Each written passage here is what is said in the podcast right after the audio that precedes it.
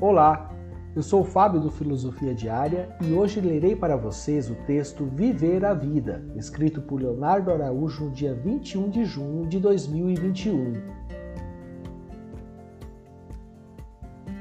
Você pode acompanhar esse texto na íntegra em nosso site filosofiadiaria.com.br.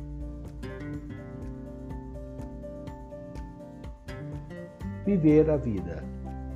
Está na hora de olhar para frente. Marco Aurélio Antonino Augusto, que governou o Império Romano de 161 até 180 d.C., disse em suas meditações: Viver a melhor vida possível está ao alcance da alma se ela é indiferente ao que é indiferente.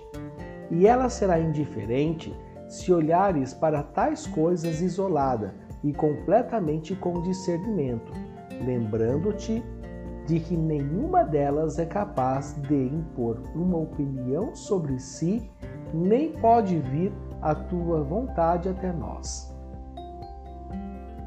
Em um passado próximo, no interior de São Paulo, ao me cumprimentarem, era costume as pessoas perguntarem sobre a vida e a resposta era algo como: vai levando. A ideia de que a vida é séria, dura, difícil e que por isso deve ser levada com rigidez ainda está em nossa formação. Muitos ainda, ao falar de suas compras ou de uma viagem, justificam em seguida dizendo que a aquisição foi feita devido a uma promoção. Num olhar um pouco menos superficial, me estranha o fato da pessoa precisar se justificar, mas entendo o contexto. Ora, a vida em si não deve ser vista como uma punição, um peso, algo difícil de levar.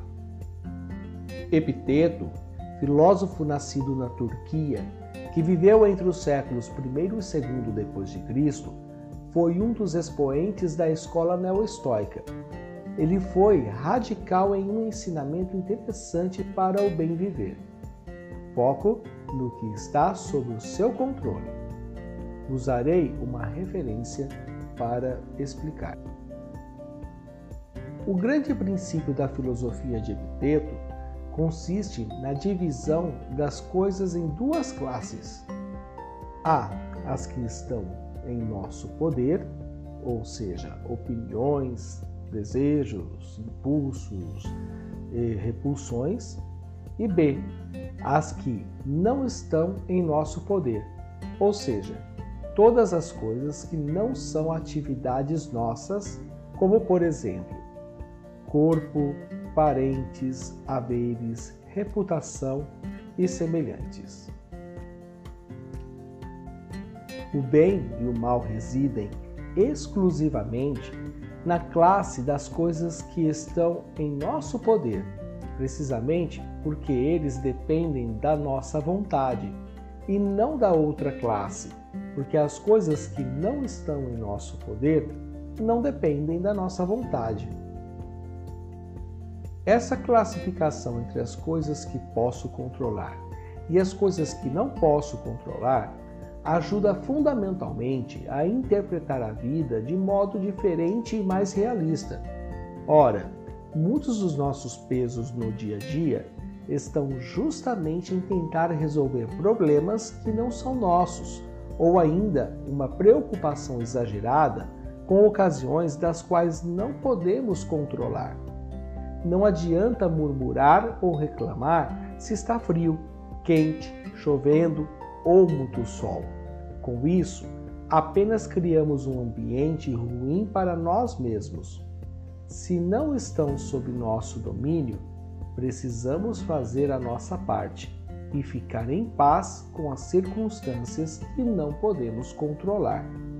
Viver a vida boa não significa a ausência de problemas, mas na capacidade de gerenciá-los.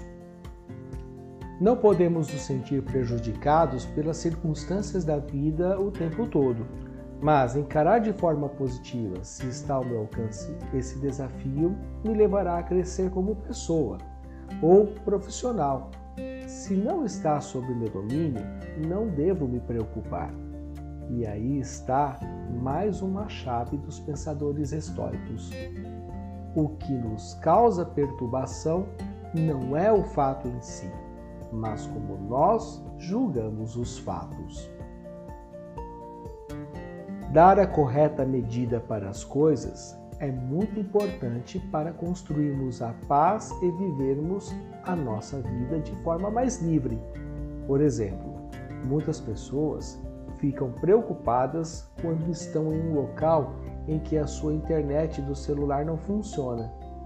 Muitas vezes, a preocupação não é com a internet do dispositivo em si, mas com as pessoas que estão sem contato imediato ou sem acompanhar determinada mídia social, etc.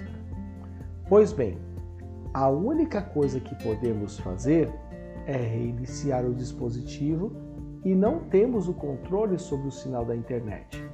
Do que adianta murmúrio ou reclamação? Vejam que não digo que é algo simples e fácil, muito menos me coloco como exemplo dessa virtude. Porém, a sabedoria de Epiteto pode, e muito, nos ajudar a encarar a vida e seus desafios de forma mais serena e tranquila.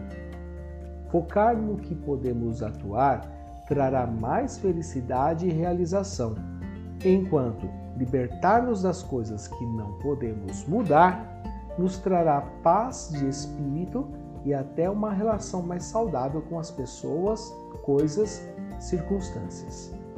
Precisamos, portanto, viver a vida e os seus desafios com otimismo e bom humor, dar o peso correto para cada coisa e, em alguns casos, ser indiferente com o que não podemos mudar ou está fora do nosso alcance. E é um exercício cotidiano que exige pausas para organizar os pensamentos e muito discernimento porém, o resultado esperado é a paz. Se você gostou do texto, acesse filosofiadiaria.com.br e nos acompanhe nas mídias sociais. Temos pensamentos e reflexões todos os dias para você, escrito por um grupo de filósofos comprometidos em te ajudar a questionar o mundo para uma vida mais leve, livre e feliz. Um abraço e até a próxima.